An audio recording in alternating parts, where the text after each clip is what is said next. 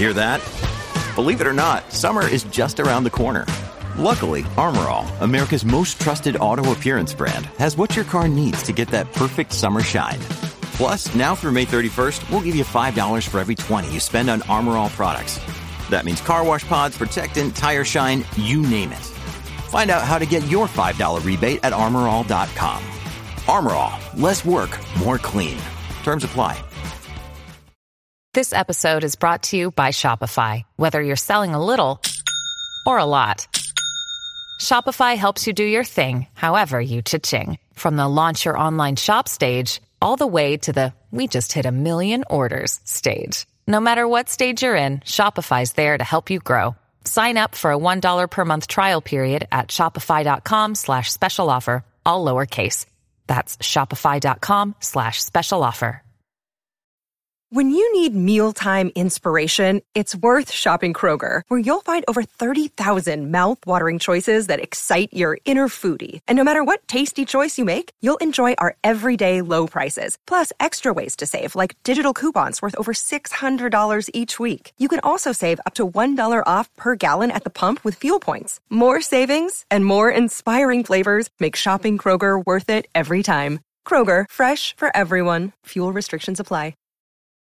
From sponsoring cultural events to partnering on community projects, creating youth programs to supporting first responders, at MidAmerican Energy, caring about our community goes beyond keeping the lights on. It's about being obsessively relentlessly at your service. Learn more at midamericanenergy.com slash social.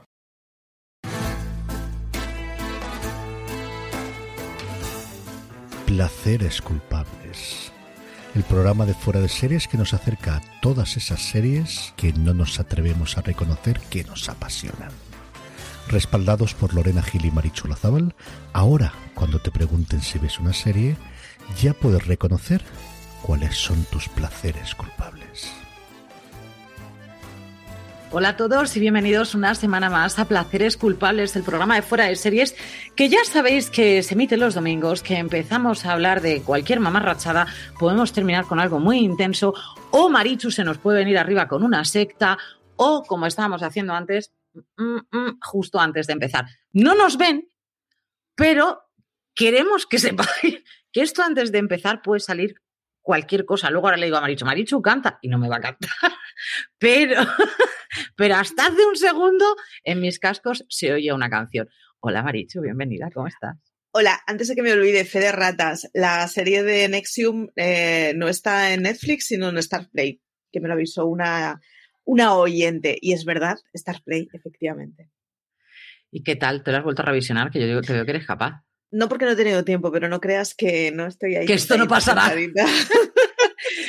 ¿Qué has estado viendo esta semana, Marichu? Pues he visto muchas cosas. He visto en La Ciénaga, eh, he vuelto a ver la primera temporada porque me acordaba de muy poco. Me puse el último capítulo de la primera y no me acordaba de nada. Son solo cinco episodios, recomendadísima. Estoy viendo la segunda hora. He visto el True Crime de Elise Matsunaga, completamente prescindible, es el True Crime de esta semana de Netflix. He seguido con Mythic Quest, he seguido con Los Simpson. Eh, He seguido con Young Royals, me he acabado Prodigal Son. Esta semana he visto un montón de cosas. He visto los últimos tres episodios del documental del Tarrat, de los primeros 30, muy recomendable. Y he seguido con Mujeres Desesperadas, que me la estoy viendo así en momentos tontitos a la noche. Cuando no tengo sueño, me pongo Mujeres Desesperadas. Pero mi gran pregunta es, esa serie que estábamos esperando, que tú la estabas esperando como agua de mayo, de unos príncipes y unas princesas o no sé qué. de Royals, em, Jóvenes Altezas. Jóvenes está, Altezas. está muy guay, pero... O sea, no que la has visto. Sí, Venga. sí, no me la he acabado, pero sí, sí, estoy con ella. Está muy guay, pero no es lo que esperábamos. Esperábamos una cosa súper mamarracha y al contrario que eso, es una cosa muy dulce. Es bonita, es muy bonita. Es, es, es, al final es una historia de dos adolescentes que viven en un internado y que se enamoran y es el primer amor y el amor prohibido. Es muy cookie, pero es más con amor Víctor que, que la mamarrachada de Go- Gossip que estábamos esperando. El tráiler yo creo que es un poco timo y eh, hay una cosa que me ha enfadado bastante y es que un dato que te dan en la sinopsis eh, no ocurre hasta la mitad de temporada, que es como, hombre, no me cuentes cosas de la mitad de la temporada, la sinopsis está feo. Pero salvo ese par de detallitos, a mí me parece que es muy cookie. Lo que pasa que no es lo que esperábamos. Entonces, si no es mamarracha y es cookie, o sea, no me has vendido nada, Marichu. No. Ah, que es, muy bonita, pero claro, claro, claro, a mí el, primer episodio me descolocó porque yo estaba esperando a ver dónde viene el salseo, dónde viene el salseo. La primera escena es en plan, uh, sí, venimos a hacer la destrucción. y a partir de ahí, claro, es que la primera escena es como un capullo eh, rico eh, que pasa de la vida, eh, metido en discotecas y haciendo el malote. Y luego ves la segunda escena y es como, pero si este niño es muy tierno es un buen chico, es un pobre buen chico al que le ha tocado vivir en una familia real y entonces te da pena porque le ha tocado vivir en un entorno pues que es muy opresivo con, un joven que quiere tener vida normal. ¿Es princesa por sorpresa? Mm, ¿Príncipe por sorpresa? Un poquito, no del todo. ¿Sale Julia Andrews? ¿Alguien mm, canta? No, pero estaría bastante bien. no, pero se me ha hecho, se me ha hecho muy, muy, muy raro. Lo que pasa es que está guay, está guay, pero no es lo que nos han vendido. Entonces, es bonita, es muy bonita, pero claro, yo quería algo Destroyer mamarracho y no es lo que me he encontrado. No tenemos Destroyer mamarracho. Yo esta semana, Marichu, mm, he seguido con Mash. Em, Mash son muchas temporadas. Yo no la he visto una vez, la habré visto a lo mejor como cinco, seis veces, siete, una cosa así. Es una serie bastante, bastante larga. Mm, al final ahí ya no veo toda la serie, elijo capítulos que, me apetece ver más, eh, sobre todo capítulos que te llegan que te llegan al alma, ¿vale? personajes que veías de una manera, ahora los, estás viendo de otra y cosas así. Pero no la. O sea, me he visto hasta el último capítulo, pero no me la he visto entera. Es decir, no la he visto entera porque eso son 11 temporadas de tirón y te iba a decir, porque ni, siquiera tú puedes en una semana, es una cuestión de, espacio-tiempo. Espacio-tiempo, y ya has visto mis horas de, alzarme en la mañana, o sea, pero aún así es demasiado. Lo que sí que he visto de nuevo, y me los he tragado todos, y los empecé antes de ayer, eh, son los especiales de Kevin Hart. Kevin Hart tiene, los podéis encontrar eh, casi todos en Netflix. No todos, pero casi todos los especiales que tiene Kevin Hart los podéis encontrar en Netflix. A mí me gusta bastante em, la stand-up comedy. Cuando digo bastante es mucho, pero soy muy selectiva con qué tipo de, con qué tipo de, cómico me gusta, me gusta escuchar. Kevin Hart se lo pasa tan bien encima de un escenario que es, no puedes evitar reírte y además como se ríe de él mismo, de la familia, la manera que tiene de ver la vida. Y luego es un tío con una ética de trabajo brutal por lo que dice todo el mundo, ¿no? Pero tiene una manera de ver la vida muy, muy particular. También es cierto que lleva gente conocida al, entre el público en algunos de los especiales y es una pasada poder ver a, a, Shaquille O'Neal. Es decir, se, trae gente que. Y, luego los. Vamos, le suelta bromas y se queda tan a gusto y se ríe de ellos. Entonces, a mí Kevin Hart me gusta mucho haciendo stand-up comedy y me los he tragado a todos. Estoy en el último capítulo de Good Girls. No puedo, ¿eh, Marichu? Mm, no, no me gusta que se acabe esta serie, lo estoy pasando francamente mal. Me he quedado a mitad me he quedado a mitad del último capítulo por venir aquí a grabar. O sea, así de claro. Ya, eh, yo ya estaba en plan, o sea, no sé qué va a pasar, pero lo estoy llevando francamente. sé lo que quiero que pase, son dos cosas totalmente distintas. Em, recomiendo un reality a todos aquellos que le gusten las manualidades, o por lo menos, aunque no las sepan hacer, se llama Making It. Y los presentadores son Amy Poehler, eh, la que conocemos por Parks and Recreation, y, su compañero de Parks and Recreation, que CJ Navas me va a matar porque que es el, que hacía de mm, el que hacía de jefe de ella. Pero que ahora mismo no, pero no me acuerdo del nombre. Pero ahora mismo no me acuerdo de su nombre. Y lleva ya, esta es la tercera temporada, y entonces lo que traen son em, gente que tiene muchísima maña y que hace manualidades. Hay una que es, en esta temporada, que es, em, hace taxidermia, que es una cosa ya como muy loca, ¿no? Y trabaja en museos y cosas muy, muy ¿Taxidermia se considera manualidad? Pues mm. para lo que luego ella hace, es decir, esto es una de las habilidades que ella tiene, pero ella lo que hace ahora son manualidades, una de las cosas que hace, pero trabaja en un museo. Empezó con Taxinova y y hemos terminado por aquí. Entonces, es muy espectacular ver lo que se puede llegar a hacer con determinados materiales que en la vida de Dios que tenemos, dices tú, pero ¿cómo se le ha ocurrido en espacios súper pequeños, cositas, desde cositas muy pequeñas hasta hacerte un armario que es una habitación? O sea, una cosa muy espectacular. Ahora, ¿quiénes son los jueces? Está por una parte, yo juraría que es el que lleva haciendo escabarates toda la vida en Bloomingdale's, creo recordar, y luego la que es la, la directora de tendencias de Etsy. Es decir, que lo tienen bien montado. Y todo esto está como en un granero y están ellos dos muy sonados de la cabeza presentando el programa. Francamente chulo. Yo ya voy por la tercera temporada, las otras dos las he visto al día, pero en esta tercera temporada están haciendo cosas muy, muy, muy chulas. Mira el chat. He visto que me ponen, matarte no te voy a matar, pero que no te acuerdes de Nico Ferman es correcto. CJ Navas. Tal cual, pero muy bien que me trolees por aquí. es que no me acuerdo, es que él es súper fan de Nico Offerman y yo también, pero que no, que totalmente se me ha oído de. Pero no voy a acordar del nombre, Amy Poehler sí, porque además he visto de Netflix Moxie. Moxie es una película Mm, setentera, podríamos llamarla, de la revolución feminista. Ella hace de una madre con que el padre está más bien desaparecido, el marido está más bien desaparecido, tiene una hija adolescente, va al instituto. Entonces, la hija, que es una chica súper introvertida, entra en plena revolución viendo las diferencias tan grandes que hay entre hombres y mujeres. Entonces, mm, bien sin pasarse, pero tiene su ternura la, película, está dirigida por Amy Pole, por eso la, he traído. Y esas cositas he visto, también he visto Evil, cada vez que veo lo de que va a pasar la semana siguiente le cojo un pie a CJ. Porque a mí lo de la mano esa del monstruo, que es un monstruo, pero mm, la mano aquí no esa hasta otoño. Pero la mano esa, esa mano, repeluco, Marichu, repeluco. ¿Qué hemos estado viendo en redes? Cuéntame alguna. Porque yo tengo ganas de ridiculizar. Em, eh, hemos, eh, a ver, hemos decidido que Megan Fox va a ser nuestra enemiga número uno. Ella no lo sabe, si lo supiera le importaría y le tiraría de un pie, porque a fin de cuentas es normal, somos dos mindundis diciendo, oh, Megan Fox, injusticia. Pero Megan Fox ha salido chuleando de que ella es más mayor en su relación, cuando es más mayor tres años, que, a ver, Cumplida cierta edad, tres años no son diferencia. Yo entiendo que si eres una niña de 10 años no te líes con el compañero de la escuela de 13. Esto lo entiendo. Correcto. Pero cuando uno tiene más de cierta edad, entre 40 y 43 no hay mucha diferencia. Entonces ha salido diciendo así, uh, uh, yo soy la mujer mayor en mi relación y por lo que fuera, em, Lorena. No bien.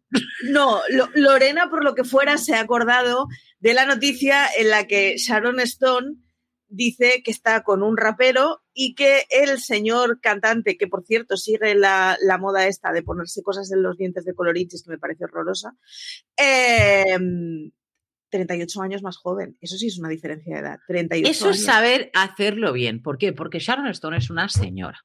Una señora. Y entonces, ¿qué ha dicho? ¿Qué pasa? Es que es muy Sharon Stone. Puedo hacer... Yo tengo que reconocer... Si básico, ya puedo hacer lo que sea. Yo tengo, ah, yo tengo que reconocer que lo que pasa es que es Sharon Stone y Sharon Stone es la puta ama y entonces eh, me da igual lo que haga en la vida porque me parece Le permitimos todo. Claro. Pero igual 38 años, eh, así como de 40 a 43 no hay diferencia, 38 años, no lo sé, tío, no lo sé. Eh. Marichu, piénsalo, lo mal que se lo tiene que estar pasando ella.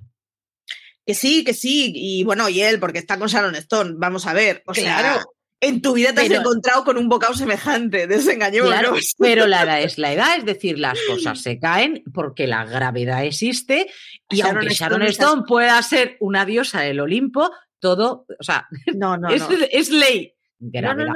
Sharon Stone no, no cuenta en las leyes normales de la física, no se aplica la termodinámica. Iba, a decir una locura que te la diré después del programa, recuérdamelo, porque te iba a decir, Jamia, hay algunas cosas que nuevas, nuevas no las puede tener. Estamos, claro, hombre, se puede haber operado, pero nuevas, nuevas no las puede tener. Ahora, eso es saber hacerlo bien, es decir, tú quieres estar con un mozo, con un mozo. Yo también lo he hecho mal, yo también me llevo tres años con CJ Navas. Eh, no lo aparenta, ¿a qué no? Yo. Tendrías que decir. Dios, ¿qué me estás contando? Soy mayor que él, pero no 38 años. Eh, Yo reconozco que me, me- me genera un poco isus y es que 38 años, a ver, Sharon Stone, ¿cuántos tiene? 64, creo. Bueno, está- es que son 26 lo que tiene el otro. Es que si fuera una chiquilla de 26 con alguien 38 años mayor, eh, me estaría pareciendo un poco creepy. Mm, Ese es el mecanismo que, que hago.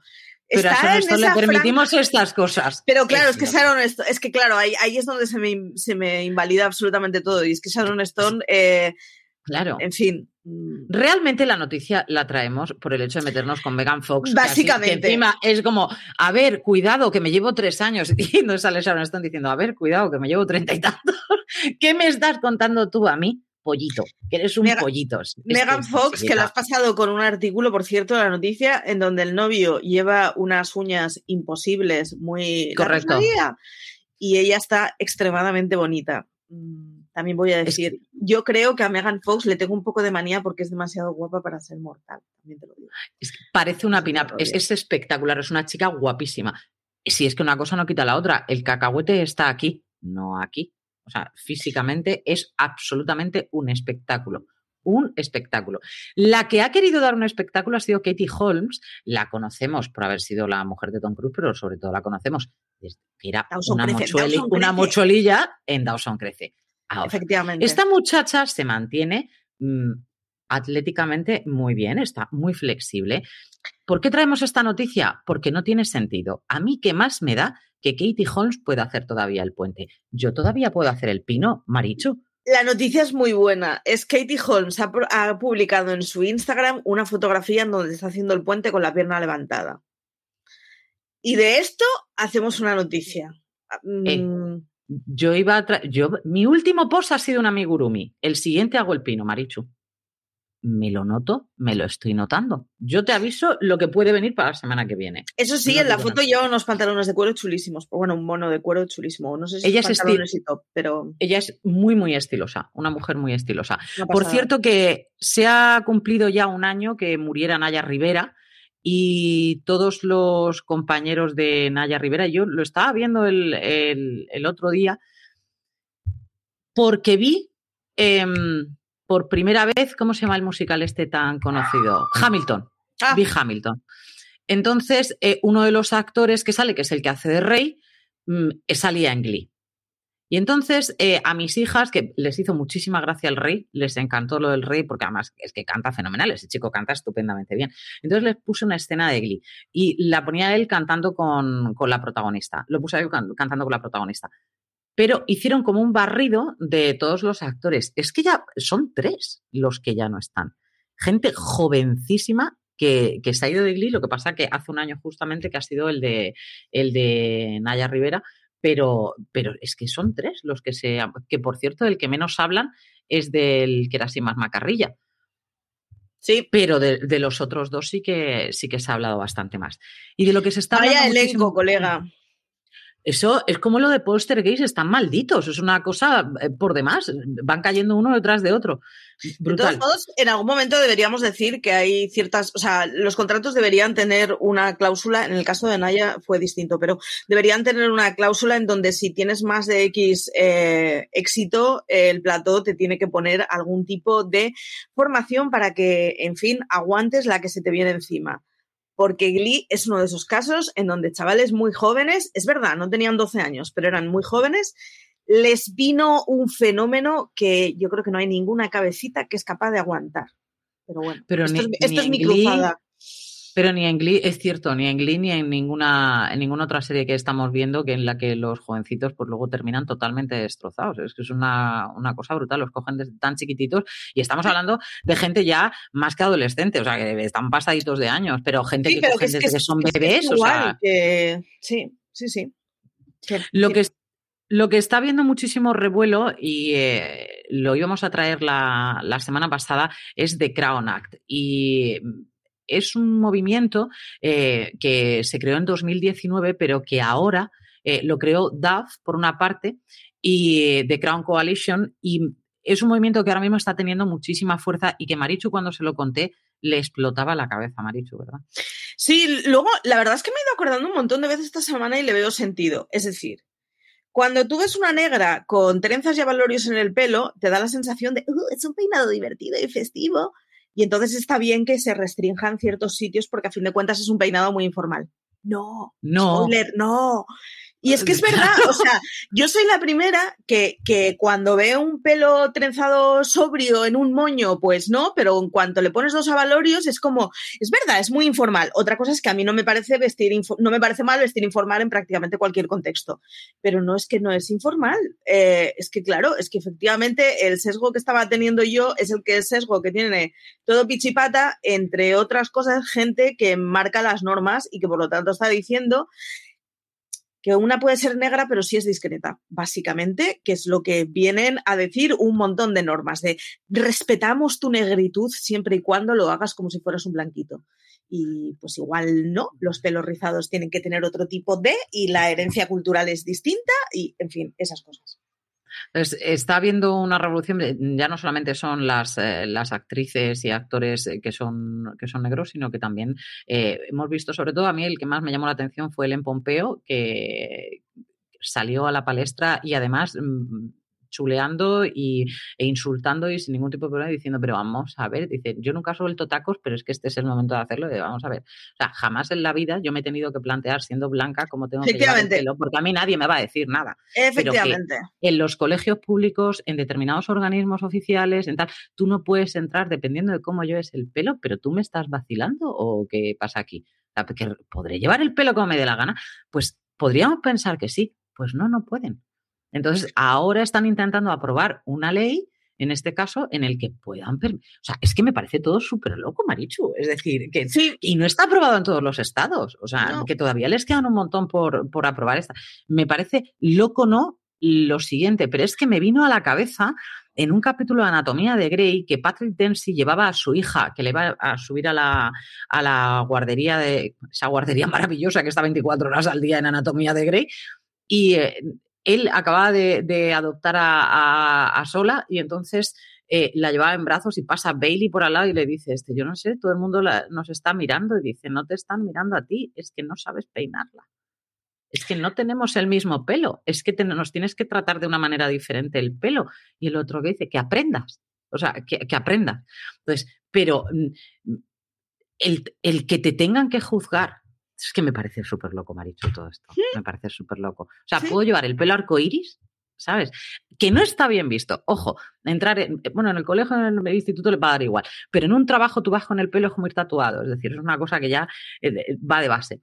Pero que no me dejen llevar el pelo como me dé la gana y no puedo ir al instituto con el pelo a lo afro porque o con trenzas porque me apetece. además hacemos eh, equivalencia siempre con el pelo de colorado de diferentes colores llameantes o con crestas, con algo que nosotros tenemos que alterar para ponerlo así. Es decir, eh, Exacto. ya, te digo, si fuera por mí, eh, chavales con crestas punkis verdes me parecería fantástico, ¿eh?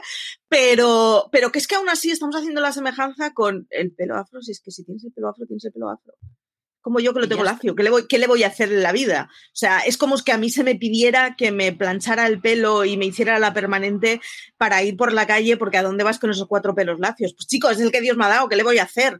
Pues exactamente igual. Pues así están las redes, eso es lo que hemos estado viendo. Hacemos una pequeña pausa y volvemos con la serie de la semana. From sponsoring cultural events to partnering on community projects, creating youth programs to supporting first responders, at MidAmerican Energy, caring about our community goes beyond keeping the lights on. It's about being obsessively relentlessly at your service. Learn more at midamericanenergy.com slash social. Woodhouse Nissan offers a variety of SUVs and crossovers to fit your lifestyle. Whether you're looking for an SUV with high towing capability or a crossover with all wheel drive, you can expect a variety of safety features, plenty of seating, ample cargo space, and innovative design to tackle virtually any adventure. Explore the Nissan lineup of SUVs and crossovers featuring Rogue, Rogue Sport, Kicks, Murano, Pathfinder, and Armada. Visit one of our two Nissan locations or shop online at woodhouse.com. Y la serie de la semana, Marichu, es Orange is the New Black. Marcó un momentazo porque mm, la premisa de la serie es buenísima, Marichu. Es decir, una chica normalita que vende y hace jabones tan tranquila y tan pancha, mm, muy, muy pijilla, mm, poquita cosa, más bien apocada, que tiene un pasado, un pasado en el que ella está eh, total, perdida y, locamente enamorada de, de, una chica. Lo cual es normal porque lo cual es normal. Fan. Era mi siguiente lo lógico, o sea, porque esa señora es una absoluta pasada, entonces se queda súper prendada de ella y en aquella época sí que hizo el loco. ¿Qué pasa? Pues que ahora mm, las autoridades la cogen y la meten de repente, prometida además, la meten en la cárcel. Tú que estás acostumbrada a tu día a día, un día a día normal y corriente, además más bien como sin, mucha sin mucha gracia, porque lo que vemos de la vida de ella es que es más bien sosita, planita, o sea, una cosa normal. Y de repente te meten en la cárcel con una pandilla de locas absolutas que están algunas condenadas de ahí ya más años que Dios, otras que hasta que salgan ya veremos y otras que van a salir dentro de poco pero que la vuelven a echar para atrás, que te, que te juegas la vida y que te tienes que hacer la dura. A mí me parece que la premisa es muy buena, Maricha. La premisa está muy bien porque la premisa es, pongamos a esas personas que en el sistema penitenciario estadounidense eh, no son castigadas, es decir, blanquitas sosas de clase media. Claro. Podría, o sea, podría ser. Que no han matado ni nada que básicamente el sistema judicial está a su favor y entonces suelen ser de esas que no, de esos sectores sociales que prácticamente no están en las cárceles y le metemos en una cárcel de mujeres en donde la gente no es de clase media y la mayoría de ellas o están racializadas o tienen además eh, ciertas condiciones que las hacen ser especialmente jugosas para el sistema, como pueden ser pues algún tipo de problema psiquiátrico, eh, algún tipo de orientación que no sea cis heteronormativa. Y entonces, eh, claro, a mí lo que me acercó de entrada, reconozco que era póngase a una rubia de medio pelo en medio de una cárcel estadounidense. A mí fue lo que me tentó y fue con lo que yo empecé la serie de, oh Dios mío, nos vamos a divertir muchísimo. Lo que pasa es que la serie es muy guay, porque pasado el primer episodio en donde te explica que efectivamente las niñas rubitas blanquitas de clase media no acaban con ese tipo de penas normalmente en Estados Unidos, eh, te empiezan a explicar cómo funciona una cárcel de mujeres, que es una cosa que yo no era consciente hasta ahora en the New Black, que yo creo que no había visto una cárcel de mujeres en mi vida, Julio. Es que mm, no es una cosa, fíjate que hemos visto películas, series de... Todas, yo, o sea, yo de cárceles todas. De cárceles, eh, eh, desde la fuga de Alcatraz hasta el día de hoy nos hemos tragado lo que, lo que no está escrito. Pero cárceles de mujeres, muy poquito hemos llegado a, a saber de ellas. Sí que es cierto que es que además Orange de New Black nos trae unos personajes tan excesivamente marcados tan excesivamente, porque no hay ninguno que te pase desapercibido, porque nos vamos a encontrar a otras blancas también, pero otras blancas con unos, o sea, con unos pasados, unas, unas, cosas totalmente contrarias a los que entra esta chica. O sea, es que no tiene nada que ver con, con la población con la que se está mezclando, exceptuando con una eh, que ahora mismo no me acuerdo, que es la más delgadita de todas que hemos visto también en The Handmaid's Tale, que es la que viene de un pasado también, de hecho, mejor que el de ella, y que se ha encontrado en, estas, en esta tesitura. Pero nos vamos a encontrar personajes absoluta y totalmente maravillosos con unas escenas que se te caen las calandracas al suelo. O sea, a la que le coges manía, la odias a muerte. El, tema además es oh. que consigue una cosa que está muy bien y es que todos los personajes están caricaturizados. Es decir, la blanca rubita de clase media no podría ser más blanca rubita de clase media. Con lo cual, la mujer del mafioso ruso que lleva la cocina es su propia caricatura. Son muy divertidas. Y entonces, en el primer momento, lo que tienes es que es una serie muy divertida porque la loca está muy loca, la transgénero es muy transgénero, y esto funciona con absolutamente todos los prototipos que te muestra. Pero pasados los cinco primeros minutos en donde nos vamos a reír de la loca porque está loca, resulta que la loca es una actriz del copón de la baraja, que tiene un papel del copón de la baraja, que tiene una historia con un mogollón de chicha para contarte. Entonces, es una serie que no se gasta fácilmente, porque pasados los primeros episodios en donde, ay, qué gracioso, me ponen a una católica que descubre el lesbianismo porque alguna necesidad sexual tiene que tener en la cárcel. Lo que te explican fuera de eso es mucho más interesante que el prototipo caricaturesco que has visto en los cinco primeros minutos. Y entonces, claro, empiezan a explicarte un montón, de, un montón de cosas del sistema social estadounidense y del sistema penitenciario estadounidense, como por ejemplo, una de las torturas habituales que se hacen con los transgéneros es negarles sus tratamientos hormonales. Con lo cual, eh, aunque esa chavala siga sintiéndose chavala y siga siendo mujer, eh, su cuerpo está empezando a decirle que, mm, bueno, pues le crece la barba. Entonces empiezas a tener un problema de una mujer en una cárcel en donde está completamente incómoda y donde, francamente, negarle el tratamiento hormonal a una transgénero debería ser, mm, o sea, debería estar contado como tortura y punto pelota. Y ese equivalente pasa con todos los personajes, en donde se van encontrando que, están encerrados en sus propias caricaturas, que sus vidas tienen muchas más cosas, que al final son señoras, muchas de ellas que han llegado ahí porque el sistema es una mierda y que eh, estaba completamente viciado y estaba completamente, eh, o sea, ya podríamos haber predicho todas que había un porcentaje muy grande de ese sector social que abre, iba a acabar en la cárcel. Está muy bien explicada, está muy bien explicada la relación con los guardas, está muy bien explicada prácticamente todo. Es, bueno, a mí las, las series carcelarias estadounidenses, el sistema penitenciario estadounidense, me parece maravilloso para hacer series y películas porque es un sistema completamente pervertido. Pero claro, cuando te ponen a hacer una cárcel de mujeres que no estás acostumbrado a ver y que ahora nosotros estamos muy acostumbrados gracias a Vis a Vis, pero que cuando empezó Orange is the New Black, ya te digo, yo era lo único que había visto de cárceles femeninas, está muy chula y además es muy divertida. Es divertida, pero también tiene unos momentos tragiquísimos. Sí, sí, sí, sí. Mi punto, desde mi punto de vista. Yo no sé tú, ¿cuál es el personaje favorito tuyo de Orange is the New Black? Yo, tengo eh, no, lo, no, lo, puedo evitar, la lesbiana católica. Eh, es, es, es, bueno, y la cocinera rusa, pero es que la, o sea, la, en general las mujeres de mafiosos rusos es un, es un tópico que a mí me gusta siempre. Pero la, la católica eh, lesbiana es muy divertido porque es una, o sea, es una Antoñita la fantástica es una niña súper menudita que ella se autoconvence de que está con un señor, que ese señor pasa de ella olímpicamente, obviamente, porque ya pues, ha decidido que está mejor con una mujer que no esté en la cárcel y que le pueda limpiar los calcetines a diario. Y es una chavala que, que está al final como muy encerrada en qué es lo que me gustaría ser. A ella le gustaría ser una actriz de película y vivir la vida de una actriz de película, pero la vida le ha hecho, en fin, señora de clase pobre, en donde las cosas no le funcionan bien. Y ese personaje me parece súper tierno. No es la única, pero a mí reconozco que es, o sea, cada vez que sales que le abrazaría. Mm, es muy, claro, tú te has ido por un personaje muy achuchable. Sí. Yo me voy a un personaje que podríamos hablar, por ejemplo, de, Uso Aduba, que además ha llevado más premios que, nadie, la Verne Cox también, o nuestro ídolo en este caso, que sería Laura Prepón, que la conocemos desde aquellos, aquellos maravillosos 70 y tal pero realmente a mí el personaje que me, que me cautivó desde el primer momento fue el de Natasha Lyon, que es Nicky Nichols. Nicky Nichols. A mí. Era muy bueno.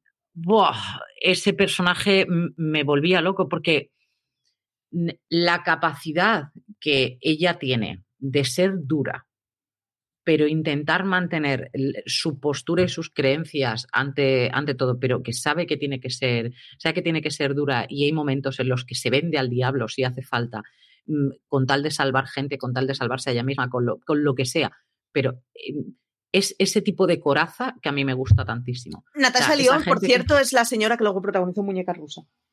Correcto, correcto, pero es, es, esos personajes que se caen y se levantan, que de ahí no hay nadie que se pueda quedar tumbado, porque es que si te tumbas vas directamente al hoyo, ¿no? Sí. Pero esos, ese tipo de personaje que se cae y se levanta una y otra vez y una y otra vez y una y otra vez y, no, tiene, no tiene fin, el caso es, salir adelante, yo los admiro profundamente. Y me parece que es que ya trabaja, que ya es, ya es de vergüenza. O sea, ¿cómo puedes trabajar también, hija de mi alma, ¿no? una, de las... Una de las cosas que tiene Orange is the New Black, además, que me gusta mucho porque no es, a ver, a ver cómo lo digo sin, sin, sin, o sea, de manera que quede clara. No es una serie que dramatice sobre las situaciones. Lo que pasa es que es una serie que te planta las situaciones tal y como son. Y es que son muy jodidas.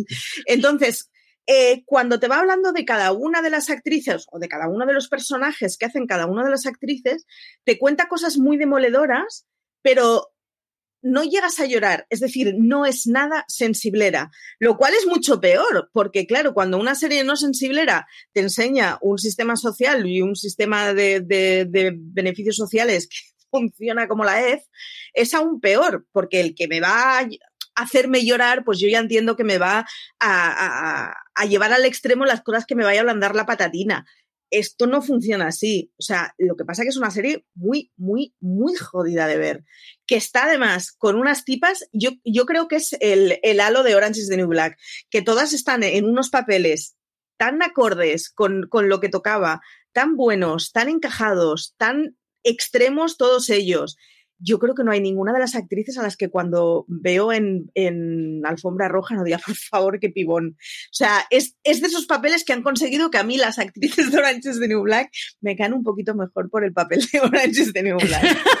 a ver, hay que reconocer que a Taylor Schilling, que la habíamos visto antes, la, la vimos en, en unas, no sé si eran Hawthorne o algo. La vimos en una serie que era solamente de enfermeras, luego lo hemos visto en, en cine también, pero eh, Taylor Schilling, mm, hija de mi alma, la lo afortunada que eres no lo sabe ni Cristo Rey que te fundó, porque vale que estás con prepon, venga, vale, pero cuando entró Ruby Rose dije, porque esa realmente es la mujer ya prototipo absoluta, espectacularmente bella, y dices, hija, Shilin, mm, bonita mía, claro, efectivamente, si las ves en una alfombra roja, no hay ni una que, que se libre que digas, eres, eres demasiado. Porque esos papeles las han hecho todavía crecer más. Porque a mí Shilling de entrada no me hacía nada de gracia. No. Porque me parece pavisosa. Sí. lo que pasa es que es eh, lo que pasa es que hace de pavisosa y hace de una pavisosa que llega un momento que entiende que o, juegas las normas de dónde estás o se te van a comer viva y con razón. Entonces, ella misma, eh, los primeros episodios es como, Oh, por favor, qué personaje más aburrido. Me voy a cansar de este personaje. Ojalá hagan un Orange is the New Black sin la protagonista. Es correcto. Y en cuanto entiende el sitio en el que está y empieza a jugar las normas del sitio en el que está y empieza a decir aquí o sobrevivo o se me comen viva, pasa a ser una tipa muchísimo más interesante. Y en general eso le pasa a todos los episodios de Orange is the New Black. Las tías son muy, muy interesantes. Y los papeles de los tíos son muy buenos, son muy secundarios. Eh, en ningún momento tienen la cosa de, y ahora me voy a hacer el protagonista de la historia. En todos ellos hacen del cargo que les toca y juegan dentro de sus normas. Incluso cuando tienen que hacer algún tipo de historia personal con las presas, eh, no las eclipsan, es una serie muy buena, es una serie muy buena y además es una serie pensada en un momento en donde no estábamos tan acostumbrados a series de mujeres. Y es que eh, es de 2013, es de anteayer la serie, pero es que el panorama en 2013 era mucho más masculino de lo que es en 2021. es un. Es un, serio. es un serión que si no os habéis animado a ver, desde luego nosotros desde aquí os animamos sobre, o sea, ese empezar de Orange is the New Black me parece fabuloso, el que vayáis conociendo los personajes poquito a poco me parece una auténtica pasada. Hay muchas historias a destacar dentro de Orange is the New Black que van a sorprender a todo el mundo y una cosa que recomendaría, pero una vez la hayáis visto, es que mm, o vais de una de temporada en temporada, es que veáis las tomas falsas y es el momento en que os dais cuenta que Taylor Schilling es de lo más divertido que os podéis imaginar. Sí, la pavisosa resulta que de pavisosa no tiene nada. Sí. Ríe con mucha facilidad, una tía bastante divertida. Todo lo que eh, tú la ves y dices, hija de mía, no sé, alégrate un poco, verla. Que es que esa gente a nosotros, me ha dicho a mí, la gente que no tiene un poquito de sangre no nos gusta, pero ya veréis cómo va evolucionando. Pues ahí queda Orange is the New Black y nos vamos directamente, Marichu, cantar a la costra. Nos vamos a la costra. No pienso cantar. Yo no traigo costra. Yo esta, vez no traigo costra, pero canta un poquito, que la gente no, sepa cuál No pienso cantar. De verdad, mm, Marichu, estamos perdiendo mucho en placeres culpables. Yo aviso. A ver, ¿cuál es tu placer culpable de esta semana? Mi placer culpable de esta semana es muy veraniego y es que es una serie que nació en verano, nació en verano de 1999, eh, nacía un poco como respuesta al salir de clase y estoy hablando nada más y nada menos que Nothing is Forever, que era como la llamábamos en la cuadrilla, a nada es para siempre. From sponsoring cultural events to partnering on community projects, creating youth programs to supporting first responders, at MidAmerican Energy, caring about our community goes beyond keeping the lights on. It's about being obsessively relentlessly at your service. Learn more at midamericanenergy.com slash social. Posiblemente una de las series más costras que ha hecho la televisión española, no como televisión, no como RTV, como cadena, sino, como, como máquina productiva. Como, país en el que estamos. Eh, quiero deciros que, cuando me acordé de la serie, estuve varios días cantando la sintonía, que era una sintonía horrorosa, cuya letra era espantosa. Me encanta. Nada es para siempre, decían tus ojos tristes, cruzando una autopista por la que te marchaste. Nada tiene sentido. O sea, es de verdad, es una letra. O sea, me pido tatuarme esa letra en la espalda. El caso es que, bueno, estaba protagonizada por un tipo que se llamaba Gato, que a la Marichu de 1999 eso le parecía lo más. Eh, Gato no era otro que Daniel Dijes, ese señor que luego fue a Eurovisión con una canción bastante vergonzosa, pero eso no es culpa de Daniel Dijes, algo chiquitico, wow, wow, wow, horroroso.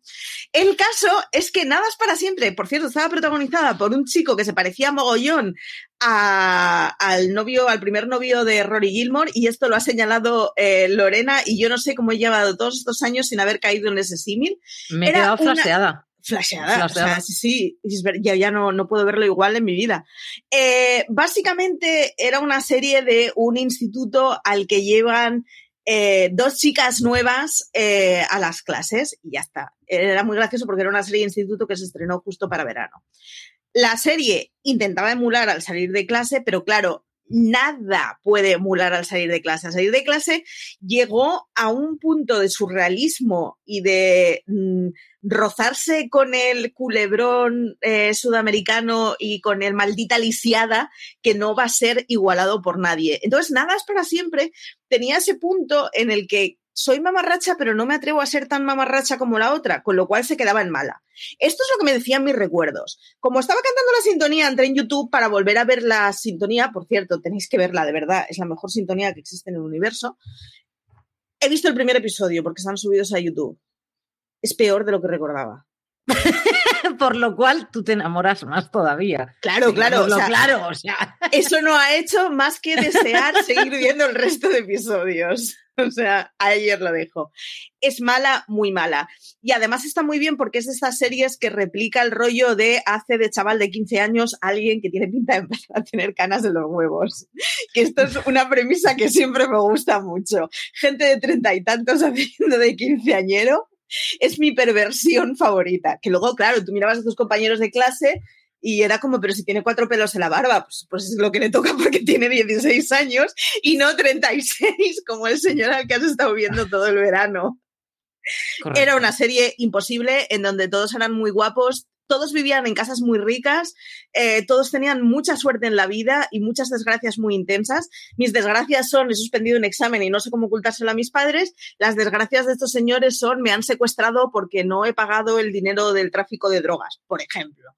O sea, son ese tipo de premisas que son completamente irreales, que son muy peligrosas. Si tú tienes 12 años porque te explican que, bueno, pues la gente le toca hacer cosas que no le tocan por su edad, con lo cual te empiezas a preguntar cosas que no tocarían ahí lo dejo, pero que cuando tienes 16 años y estás enfrentado a tu realidad, en donde básicamente lo que haces a la noche en vez de vivir orgías es comer ganchitos mientras ves Scream, pues está muy bien porque te, te enfrenta a la tristeza que es la adolescencia normal, en donde efectivamente comer ganchitos en lugar de participar en orgías. Tu marido adolescente estaba totalmente frustrada. No, mi, no, mi marido adolescente. Era como, ¿dónde están esas orgías? Yo no las conozco. No, no, porque, o sea, a ver, yo no era especialmente despierta. Entonces, ni siquiera llegaba al paralelismo ese de, ¡Oh, podrían ser orgías. No, no, era simplemente existen vidas, o sea. ¿Existen yo ya tenía asumido que mi vida era comprar una bolsa de rufles al jamón y ponerme en, las escaleras de la iglesia a comer patatas. Y es literalmente lo que hacía yo de chavala. Si ya te vas directamente a las escaleras de la iglesia, allí, allí, a lo mejor no encontramos la movida, ¿sabes? Literalmente es lo que yo hacía de chavala. No me gustaban las discotecas, así que eh, mm, hasta que empecé a salir de bares, que entonces a la noche salía de bares y a la tarde seguía comiendo patatas al jamón en las escaleras de la discoteca, esto, o sea, en las escaleras de la iglesia. Tranquilamente. Sí, mi vida, mi vida adolescente definitivamente no se parecía para nada a las series adolescentes con las que me crié. Pero tu, pero tu vida adolescente fue mejor después de ver Nada es para siempre. Totalmente. Además, nos enganchó mucho y fue bastante maravilloso porque nos pilló ya con una edad que reconocíamos que eso que nos estaba enganchando era muy malo. Y esto es, eh, fue de las primeras series que yo disfruté como, menuda porquería estoy viendo, qué placer. Qué bien. Entonces, sí, entonces acepté con total naturalidad que mi vida fuera paralizada por eso. De hecho, yo me acuerdo que la hacían en verano porque estuve todo el verano escaqueándome de la hora del chiquiteo del mediodía de salir con mis padres para poder ir a ver a casa Nada es para siempre. Así que ese fue mi verano. O sea. Un placer culpable absoluto y total, Marichu. Total, total. De, placer culpable de base. Yo no traigo un placer culpable como podría ser el tuyo de base en ese sentido, ¿no? Yo traigo una serie que para mí la he visto varias veces ¿eh? y para mí es una de las series de un procedimental que me deja siempre con la boca abierta, que es el caso de The Closer. A ver, es que ya está Kyra Sedgwick. A partir de ahí, lo que haga esa señora, podrías pensar que todo lo ha hecho bien, ¿no? Porque este, os he dicho que he visto Call, Your Mother y eso es malo, mamarracho, pero lo he visto porque sale Kyra Sedgwick. Creo que la han cancelado bien, es de las pocas veces que puedo decir bien cancelada, o sea, horrorosa. Ahora, Kyra Sedgwick aquí hace un papel espectacular en el que es una, una detective que la asignan al departamento de Major Crimes y mm, claro, una chica que viene del sur, que además ha tenido relación con el jefe, que mm, tiene una manera muy particular de trabajar, que los otros vienen acostumbrados a trabajar de otra manera totalmente opuesta y que no entienden que ella es especialista en cerrar casos. Eso es por lo que se llama de closer, porque ella no deja un caso abierto, es imposible, su cabeza no para de dar vueltas de cómo puede cerrar ese caso, esa tenacidad que tiene ella, esa eh, fuerza interior que tiene, pero al mismo, al mismo tiempo esa feminidad.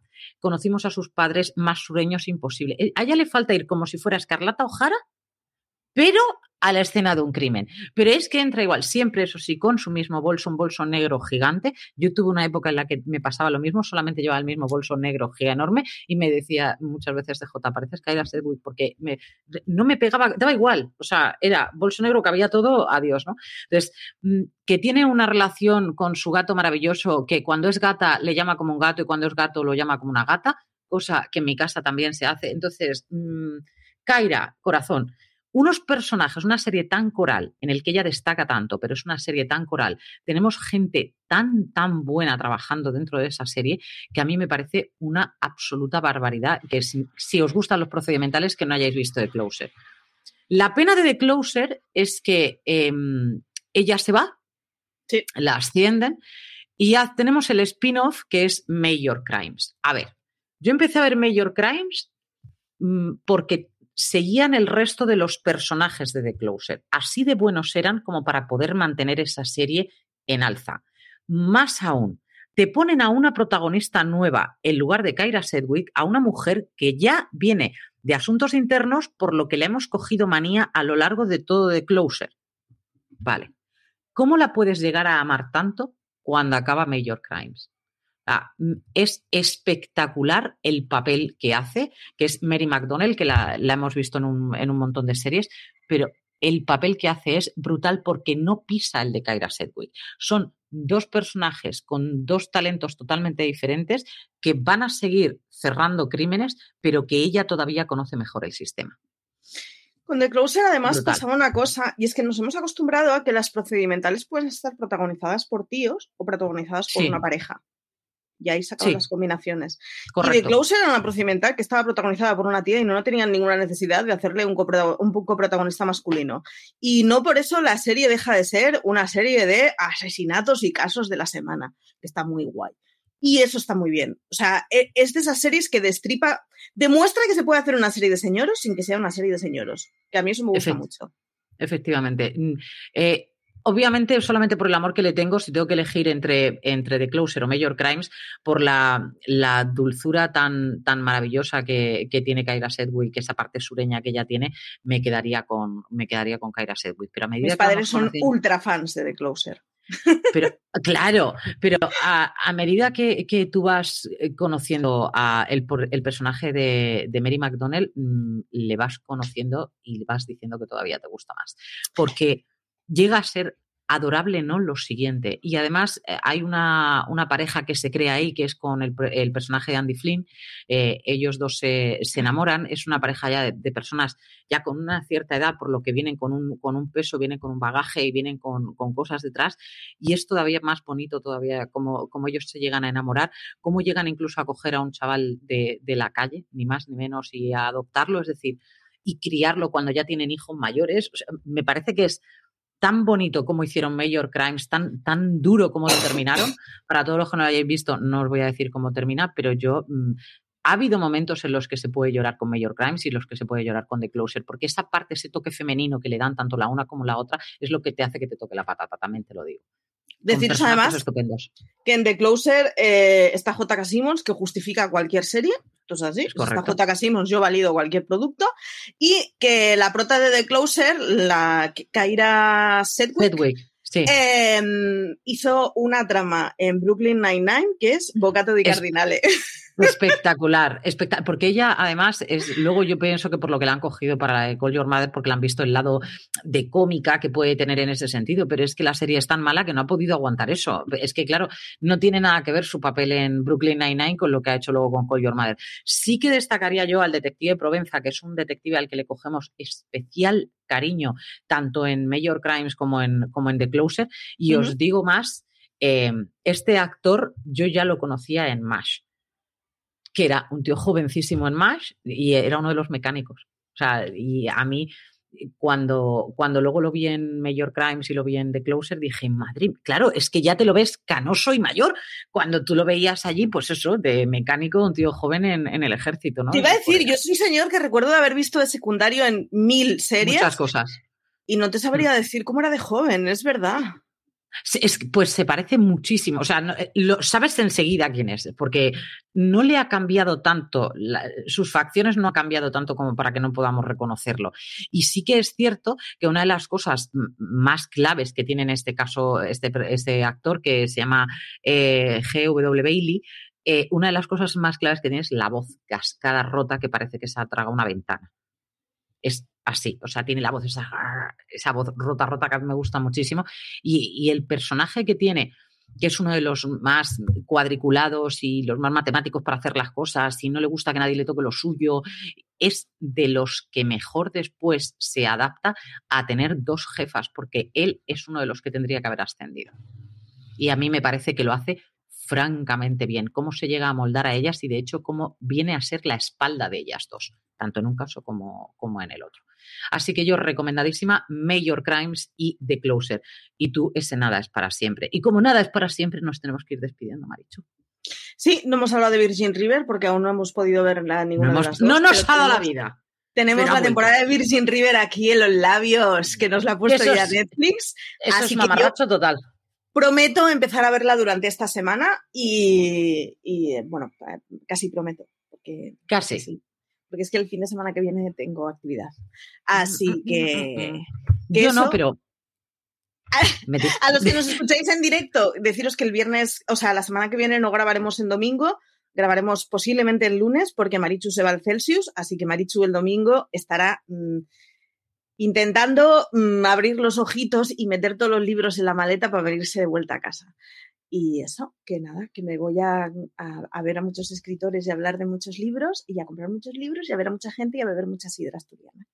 Y como va a ver a muchísima gente, a todos y cada uno de ellos le dirá que tiene que darnos para seguirnos, para conseguir el. Efectivamente, que lo, lo, único que queremos en nuestra vida es el botón de plata, así que ya sabéis, darnos eh, a seguir a la cuenta. En general, que nos mola cuando interaccionáis con nosotros. Eh, me, me, mola mucho cuando, cuando escribís, la verdad. Me mola aún más cuando nos corregís, porque así por lo menos eh, quedo como la paleta que soy, pero bueno, a la semana siguiente lo puedo corregir, como esta semana con Nexium y Start Play, que, que, nada, que como siempre, que nos leáis en fuera de series.com, en donde a diario tenemos artículos, noticias, críticas.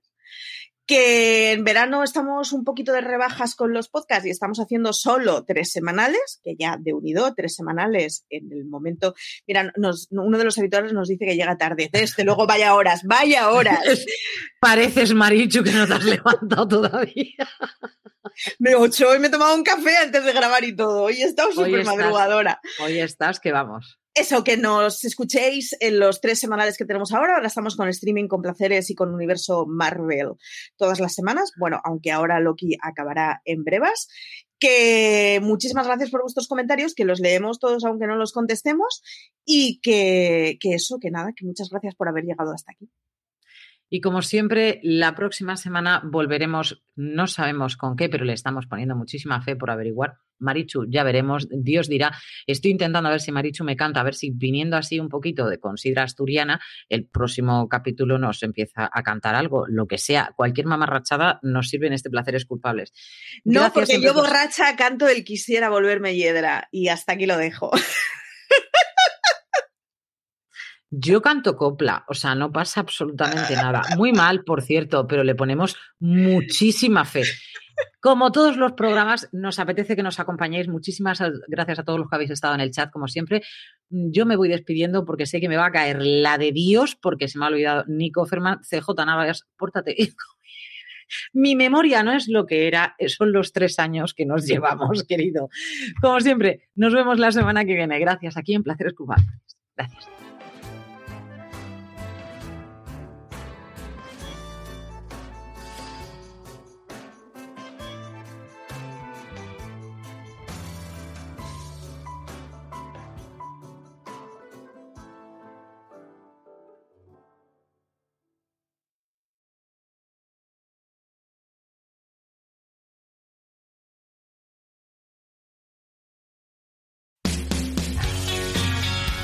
BP vuelve a tener grandes noticias para todos los conductores.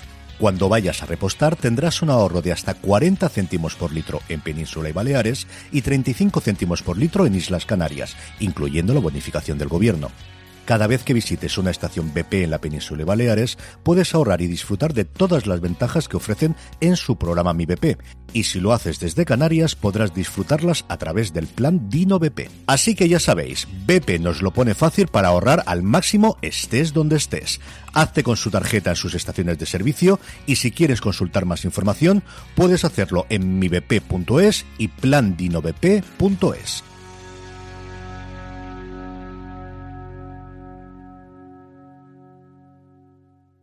Woodhouse Nissan offers a variety of SUVs and crossovers to fit your lifestyle. Whether you're looking for an SUV with high towing capability or a crossover with all wheel drive, you can expect a variety of safety features, plenty of seating, ample cargo space, and innovative design to tackle virtually any adventure.